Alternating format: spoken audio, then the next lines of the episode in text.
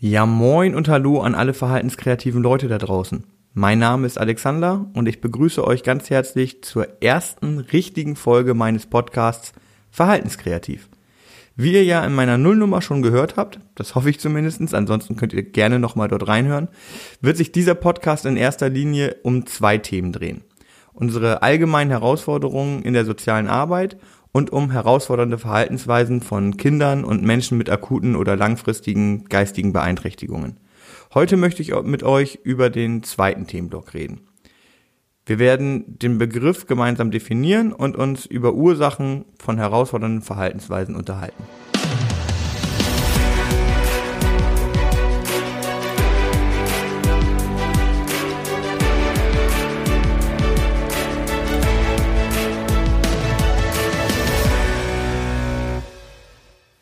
Herausfordernde Verhaltensweisen sind kein neues Phänomen, aber die Sichtweise darauf hat sich in den letzten Jahren sehr verändert.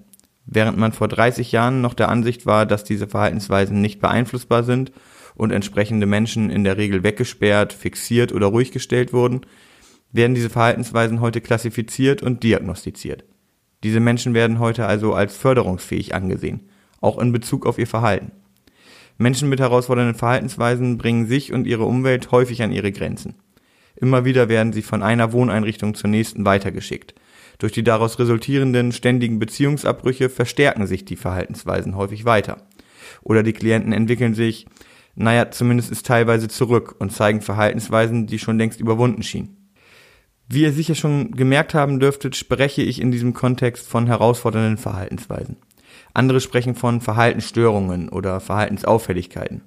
In der Regel werden mit den verschiedenen Ausdrücken die gleichen Verhaltensweisen beschrieben. Der Unterschied, und der ist für mich wirklich sehr entscheidend, ist die Haltung, die dahinter steht.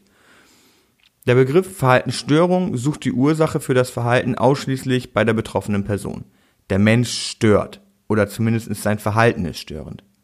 Bei dem Begriff Verhaltensauffälligkeit ist die Umwelt schon eher mit einbezogen. Der Umwelt fällt auf, dass etwas auffällig, irgendwie anders ist. Das Verhalten an sich geht aber weiterhin von der auffälligen Person aus. Wenn wir aber von herausfordernden Verhaltensweisen sprechen, dann liegt der Fokus plötzlich gar nicht mehr auf der betreffenden Person, sondern auf uns, auf der Umwelt. Wir nehmen das Verhalten als herausfordernd wahr. Wir haben häufig ein Problem damit. Der Klient selbst wird oftmals eher durch die Reaktion seiner Umwelt belastet und nicht durch sein Verhalten an sich. Das Verhalten selbst ist immer, wirklich immer subjektiv sinnvoll. Es hat also in der akuten Situation einen Zweck für den Klienten. Ob er nun durch laute Schreien Abstand zu seinen Mitmenschen gewinnt oder durch fremdaggressives Verhalten verhindert, dass er mit einkaufen gehen muss, wenn es ihm zum Beispiel schwerfällt, seine Unlust dazu verbal zu äußern. Dann erfolgt dieser körperliche Übergriff aus einem subjektiv nachvollziehbaren Grund. Manchmal sind die Hintergründe aber auch deutlich schwerer zu erkennen. Vielleicht will er seine Ruhe, weil er Liebeskummer hat, wovon aber niemand weiß Vielleicht hat er Schmerzen und kann das nicht verbalisieren. Ich möchte gerne ein kleines Beispiel aus der Praxis bringen, welches meiner Meinung nach gut aufzeigt, wie schwierig die Beweggründe manchmal zu erkennen sind. Das folgende ereignete sich nicht in einer meiner Einrichtungen, erzählt hat es mir eine Dozentin in meiner Ausbildung zum Deeskalationstrainer in Hamburg. In ihrer Einrichtung gab es eine Frau, die aufgrund ihrer Lautstärke schon seit Jahren eine große Herausforderung für die Mitarbeitenden des betroffenen Teams war. Es war kaum möglich, mit ihr zu kommunizieren, da sie sich verbal nicht mitteilte und auch andere Kommunikationswege nur sehr eingeschränkt nutzen konnte. Aber schreien konnte sie. Zeitweise schrie sie mehrere Stunden am Stück. Dann gab es auch wieder Phasen, manchmal ganze Nachmittage, an denen sie ganz ruhig war. Das Team war wirklich sehr bemüht. Sie beobachteten systematisch, versuchten zu erkennen, in welchen Situationen die Klientin ruhig war und wann sie vielleicht besonders aufgeregt wirkte. Doch es schien einfach keinen Zusammenhang zu geben. Egal wer im Dienst war, ob Männer oder Frauen, egal ob es kalt oder warm war, sie fanden einfach keine Zusammenhänge. Sie überprüften, ob es an der Ernährung liegen könnte, besuchten diverse Fachärzte, um eine Erkrankung oder Schmerzen auszuschließen. Doch nichts davon half. Irgendwann kam dann eine sehr bemühte FSJlerin ins Team. Sie entwickelte recht schnell eine außergewöhnliche Theorie, doch sie traute sich nicht, die Mitarbeiter darauf anzusprechen. Zu abwegig, zu persönlich war die Theorie. Doch nach einigen Monaten merkte sie, dass das Team wirklich offen für neue Ideen war und sie fasste Vertrauen zu den Mitarbeitenden. Also erzählte sie auf einer Teamsitzung von ihrer Theorie. Unsicher, unsicher fragte sie, ob es nicht möglich wäre, dass die Klientin Angst vor Knöpfen hätte. Ihr sei aufgefallen, dass sie ganz ruhig ist, wenn keine Knöpfe in der Nähe sind. Natürlich waren die Kollegen überrascht und sicher waren auch einige sehr skeptisch. Aber sie beschlossen, dass es kein großer Aufwand wäre, es einmal zu probieren. Diese Teamsitzung stellte sich als Meilenstein für die Mitarbeitenden, aber vor allem auch für die Klientin heraus. Denn tatsächlich hatte das Schreien ein Ende. Noch heute tragen sowohl die Mitbewohnerinnen und Mitbewohner, natürlich nachdem sie vorher mit ihnen, also bevor das vorher mit ihnen geklärt wurde, als auch die Mitarbeitenden keine Knöpfe mehr an ihrer Kleidung. Sie rennen da also alle in Jogginghose rum, um die Klientin nicht weiter zu triggern. Aber wie kam die FSJlerin auf diese abstruse Idee? Sie selbst hatte eine traumatische Erfahrung in ihrer Kindheit, die entfernt mit Knöpfen zu tun hatte. Sie selbst hat panische Angst vor Knöpfen. Nur sie ist natürlich besser in der Lage, diese Gefühle zu kontrollieren. Aber ihr seht, das Verhalten der Klientin hatte einen Grund. Wenn man sich überlegt, wie ein Trauma im Zusammenhang mit Knöpfen entstehen kann, vermutlich sogar einen sehr gravierenden Grund. Es lohnt sich also immer, auch ungewöhnliche Wege zu gehen, um an die Beweggründe von herausfordernden Verhaltensweisen zu kommen. Okay, fremdaggressives Verhalten und lautes Schreien gelten also als herausfordernde Verhaltensweisen. Aber was gehört noch dazu? Für so manchen ist schon herausfordernd, wenn ein Klient sein Rosinenbrötchen mit Leberwurst isst oder Tag und Nacht deutschen Schlager hört. Um ganz ehrlich zu sein, zur zweiten Kategorie zähle ich mich selber. Herausfordernde Verhaltensweisen stehen also immer auch im Zusammenhang mit geltenden Regeln und Normen. Die Gesellschaft und der Rahmen des Zusammenlebens ist also immer mitentscheidend. So kann das Auflegen einer Amigos-CD im Reisebus nach Wacken zum dortigen Metal-Festival sehr herausfordernd auf die Teilnehmer wirken, während die gleiche CD im Seniorenstift zur tanzenden Sonne ein wahrer Glücksbringer ist. Okay, ich glaube, ich schweife gerade etwas ab. Aber ich denke, der Zusammenhang ist klar geworden. Verhalten kann in unterschiedlichen Gruppen, Kulturkreisen oder Situationen sehr verschieden wahrgenommen werden. Aber noch etwas ganz anderes wird durch dieses Beispiel nochmals unterstrichen. Herausforderndes Verhalten wirkt eben immer auf die Umwelt. Das Verhalten eines Menschen wird von den Metal-Fans als herausfordernd wahrgenommen, während es im Seniorenstift sogar sehr positiv entgegengenommen wird. Bo Hayskov Elven oder so ähnlich definiert herausforderndes Verhalten kurz und knapp so. Herausforderndes Verhalten ist ein Verhalten, das den Menschen um die betreffende Person Probleme bereitet. Auch er richtet den Fokus also auf die Umwelt. Ich kenne einen Klienten, der nachts regelmäßig sein komplettes Zimmer mit Kot dekoriert. Einen Klienten, der bei der geringsten Anspannung beginnt, seinen Kopf so stark gegen eine Wand zu schlagen, dass er massive Platzwunden von davon trägt und seine Stirn sich inzwischen verformt hat. Eine Klientin hat gelernt, dass sie in ihr Zimmer geschickt wird, wenn sie ihr Oberteil zerreißt. Also tut sie das immer, wenn sie dorthin will, egal ob sie sich im Supermarkt, beim Arzt oder nur im Wohnzimmer der Wohngemeinschaft befindet. Diese Verhaltensweisen haben alle eins gemeinsam. Sie führen dazu, dass wir Betreuer uns machtlos und überfordert fühlen. Wir können nicht wirklich etwas Hilfreiches tun und in der Regel fällt es uns sehr schwer, dieses Verhalten zu ertragen. Andy McDonald definiert herausforderndes Verhalten deshalb folgendermaßen. Herausforderndes Verhalten ist Verhalten, das dich wütend macht. Damit liegt auch sein Fokus auf den Gefühlen der Betreuer. Und ganz ehrlich, aus meinem beruflichen Kontext kenne ich keinen Menschen, der sich freiwillig einer diagnostischen oder therapeutischen Maßnahme unterworfen hat, weil er sein Verhalten selbst als problematisch empfand. In der Regel geschieht das, weil die Betreuer mit den gewohnten Methodiken und Umgangsformen nicht zum gewünschten Ziel gekommen sind.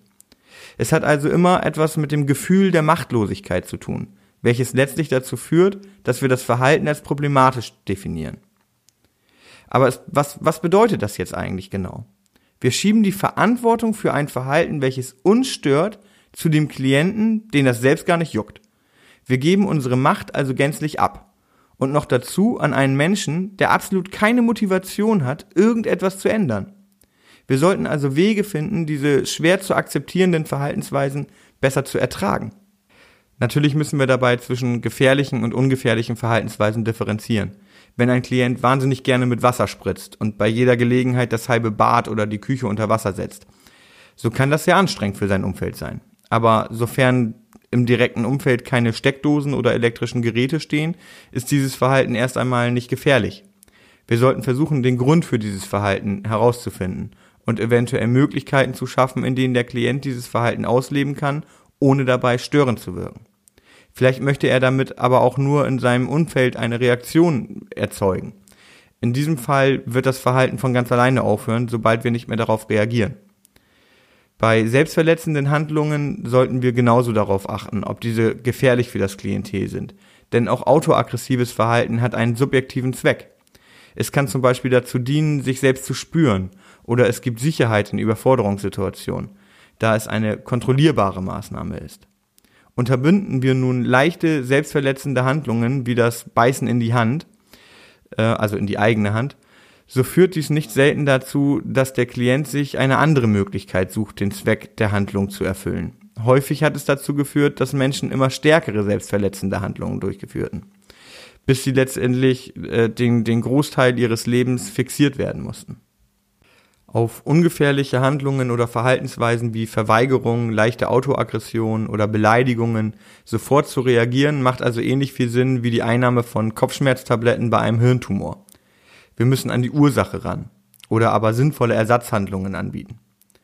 Anders sieht es natürlich aus, wenn ein Klient körperlich übergriffig wird oder sich und seine Mitmenschen in anderer Weise gefährdet.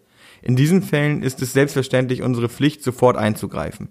Aber auch hier sollten wir langfristig an die Ursachen des Verhaltens gehen, um gegebenenfalls eine Umlenkung des Bedürfnisses zu erreichen. Wir müssen also an die Ursachen ran. Leichter gesagt als getan, nicht wahr? Was sind denn mögliche Ursachen? Wenn es nach Ross Green geht, dann werden alle Menschen, die sich richtig verhalten können, dieses auch tun. Es geht dabei nicht um den freien Willen, sondern um die Fähigkeit, das Richtige zu tun.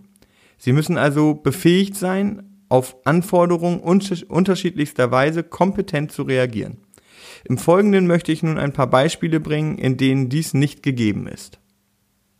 Häufig werden im Alltag sehr hohe Ansprüche an die kommunikativen Fähigkeiten gestellt.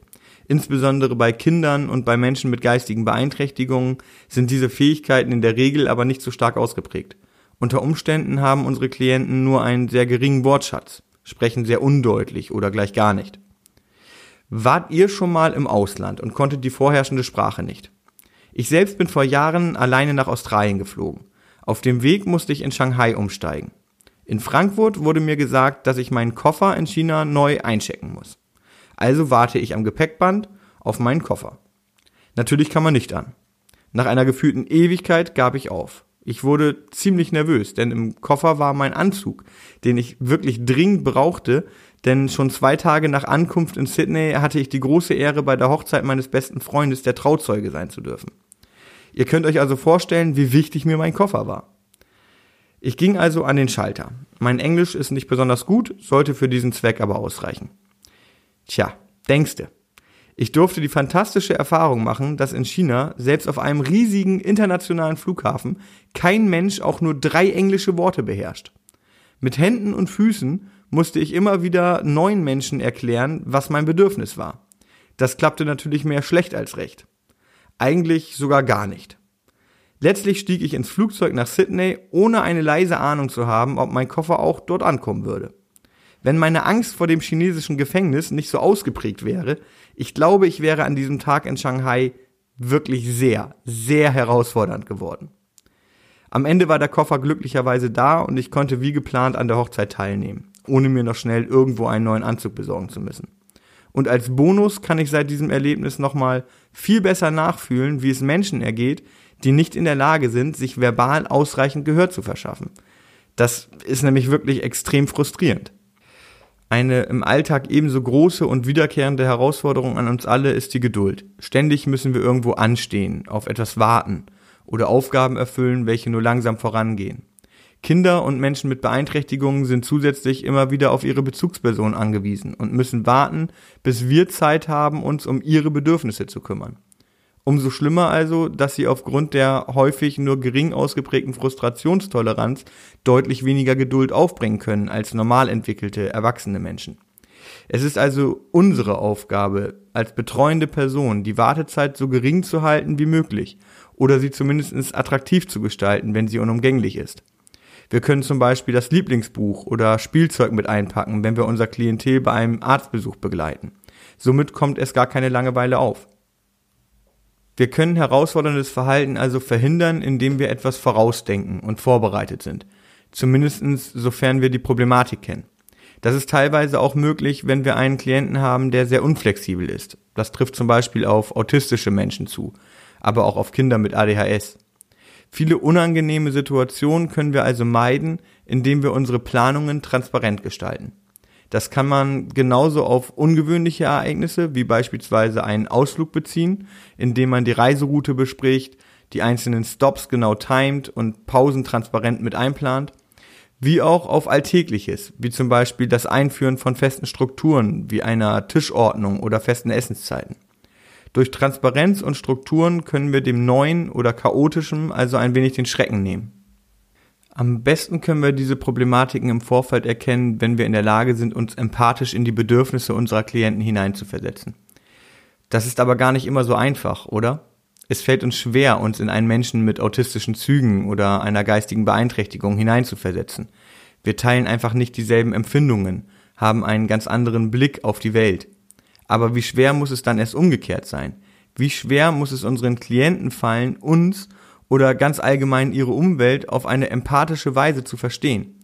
Vielen ist es nahezu gänzlich unmöglich, was nicht selten zu herausfordernden Verhaltensweisen führt.